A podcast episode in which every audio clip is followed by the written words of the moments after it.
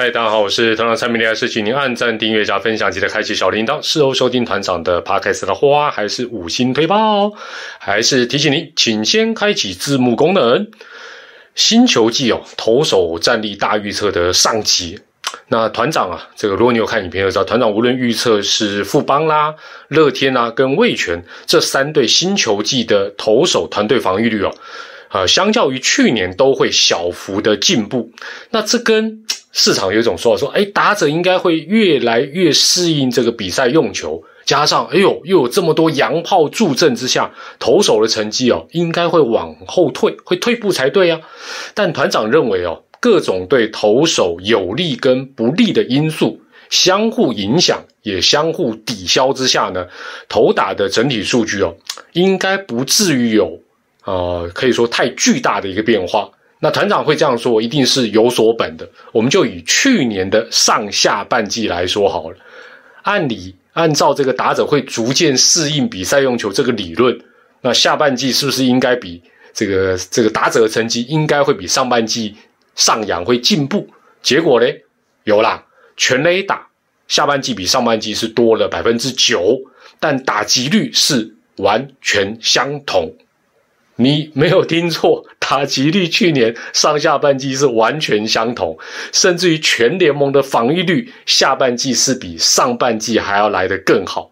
所以今年究竟打者会不会讨回公道、校正回归？真的很难说。那这一集我们先谈谈，呃，杨将啊，可能会是各队当中最晚来到台湾的南霸天。那去年狮队的羊头们呢，嚯，不但防御率二点六一是全联盟的最佳表现，投了四百六十五局，也是联盟羊头之冠。但今年呢，这个喵喵呢，为了突破这个打线的孔左阵，找来啊，曾经在日职、韩职这个打拼过的罗萨。但纵使哦。布雷克依旧鬼神神鬼，但两位羊头，呃，我们就假设，就算不会比泰迪差到哪里，上一军的空间呢？你因为你要用洋炮嘛，就会有限，会受限。那也就是土头算一算，可能在今年球季必须要多分摊一百局左右才行。那这部分呢，主要大概就是呃胡志伟。江承彦啊，古林瑞阳这三位土头来分担来负责。那土头的人选呢，师队当然是有的，但能不能够缴出像羊头一样哦，尤其是去年他们的羊头这么优质的一个内容，基本上就比较困难。加上呢，杨将的入境申请呢是有所延误，那万一赶不上开季，就等于是输在起跑点上。那届时像姚杰宏啦、施子谦，还有老将潘威伦，能不能够在球季初哦先挡一下？当然，这是有一定的隐忧。那去年丙总啊，采取的是上半季一起跑就全力冲刺的一个打法，可惜后来是碰到疫情来捣乱。那今年赛制上的改变呢，各队都一样来，不允许你什么慢热啦，或单纯瞄准上半季或下半季，每一场变得都非常的重要。那牛棚方面呢，狮队啊找来的这个吴承泽跟江国谦这两个人，多多少少可以分摊一些牛棚的工作。不过关键还是。啊，牛棚土头的整体的一个健康状况，因为他们这个羊头少头了嘛，不只是先发要负担，牛棚也要分担更多的一个局数。那狮队哦，跟其他找洋炮的球队其实都一样，就是说希望增强火力来弥补哦这个呃少用羊头所增加的一个失分，但是呢。这个有得必有失了，失分的增加几乎是一个无可避免的一个状况。那去年呢，喵喵团队啊团 团队 团队投手防御率啊三点二七哦，三点二七是全联盟最出色，难破万。今年呢，预测会稍微退步到三点四五哦，主要是羊头少用的一个原因。那如果像罗萨跟胡金龙等打者能够，还有大学长了哈。多打个几分，这小小的这个防御率失血哦，基本上应该还是划算哦，所以我预测，呃，它是少，应该是极少数会退步的，从三点二七会退步到三点四五，不过三点四五还是蛮厉害的了。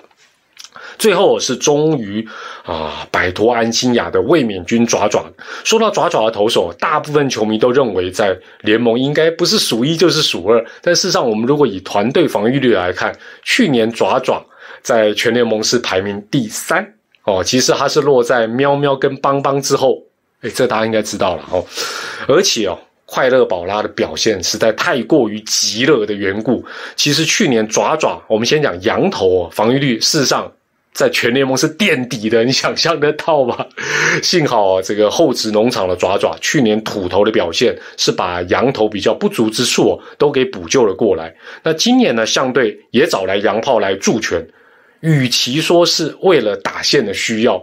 不如说是想要给他们的土头更多的机会，哎，这跟其他球队的用意是有点不一样哦。去年呢，相对的羊头，简单来讲就是德保拉一枝独秀，其他羊头顶多是吃局数，但防御率普遍都偏高。今年不一样了，重金挖来泰迪跟德保拉联手，成为最犀利的左右护法。那洋炮弗莱西如果表现的不错，像魔力啊，基本上就在二军待命轮替就好。那虽然不少爪迷啊，对于说啊放掉威迪兹啊，就是以前的华德兹啊，觉得很可惜。但是哦，只要这对左右护法啊，泰迪跟这个德保拉无病无伤，老实讲，球团也没有道理找太多的预备人力。那另外预算也是有限的嘛。那土头方面呢，相对的内部竞争非常的激烈啊。以先发来说，扣掉郑凯文、吕彦青之外，想要拼第三号的本土先发的人选非常的多。那这也是球队有本钱找洋炮的一个缘故。那牛棚方面呢，相对去年表现非常的出色，防御率只有二点八六，是完全碾压其他球队。但是在漂亮的数据下啊，也出现了两项隐忧。第一个大家就知道，就是泡面里的开刀，呃，是不是能赶上开季？另外，第二，牛棚的初赛比较集中在蔡奇哲、吴俊伟、关大元等几位主力的身上。那今年势必要有啊其他人能够顶替上来。那这部分呢，除了选手要争气之外哦，一二军的教练团的沟通协调也非常的重要。毕竟呢，其实不同立场有不同的想法是很正常。对一军的教练团来说，偏向。信赖所谓的天天系列是很合理的，每一队都一样了。但是对于农场或二军哦，或者是二军的团队来说，总是希望辛苦的栽培跟努力，能够有更多的投手啊上到一军啊有一个发挥的机会。那今年这部分的取舍，每一队都一样，还是都一样，都有更多的挑战。为什么？赛制的关系。因为过去单纯的上下半季，不管打好打坏，总是能在一军呢找到练兵的空间。新球季的赛制会让你场场不能放，也场场不敢放。归根究底啊，选手还是必须要做好准备，而且掌握住真的得来不易的机会，特别是在爪队的部分。当然，最后还是要预测一下了。去年爪队呃爪爪团队投手防御率是三点六六，那今年整体来看是利多大于利空，主要是太低了，真的太厉害。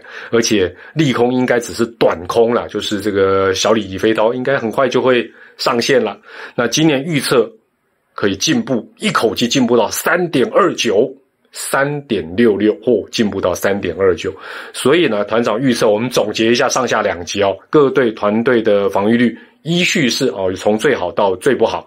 爪爪三点二九，这是预测了哈，不是梦到的。三点二九排第一，喵喵三点四五居次，邦邦以三点五零排第三。阿龙三点八零排第四名，乐天桃园四点零零当老五，呃，跟去年的排名相比，后两名是没有变化哦，但是都有一点进步。那前三名还是前三名啊，只是名次啊有一个大风吹，换换位置。最后再总结一下，因为讲到这，可能大家还是会提出同样问题，就是说影响今年呃各队跟全联盟防御率的一个变数，对投手防御率不利的。有三项：第一，全联盟多出很多洋炮哦，那当然这对投手的防御率一定不利。第二，打者理论上也会比较适应比较不弹的比赛用球。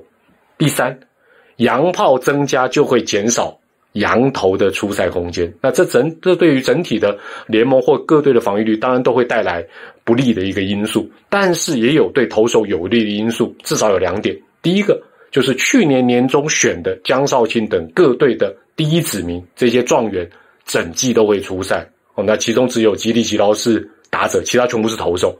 那半季跟一季的出赛，哇，这种差金 Z 哦。第二，各队的羊头今年都提早做军备竞赛，而且实力都蛮不错，不像去年可能还要在这边换啊，这个做调整啊等等。今年是很早就准备喽，虽然都是老面孔为主，但实力都不错哦，这一点是有利。所以呢，呃，换比赛用球之后的第二年，也就是今年，团长认为投打的状况，或许每一队的呃状况哦。会有不同的消长哦，有些会进步，有些会退步，个人可能是一样，但是整体数据我觉得不至于会有太大太大天翻地覆的一个重大改变。不知道各位球迷认不认同，觉得如何呢？也欢迎你用留言跟我们分享跟预测啊，这个喵喵跟爪爪的部分。我是团长三米，还是提醒大家，最近天气比较冷，要注意身体。祝大家健康、开心、平安。我们下回再见，拜拜。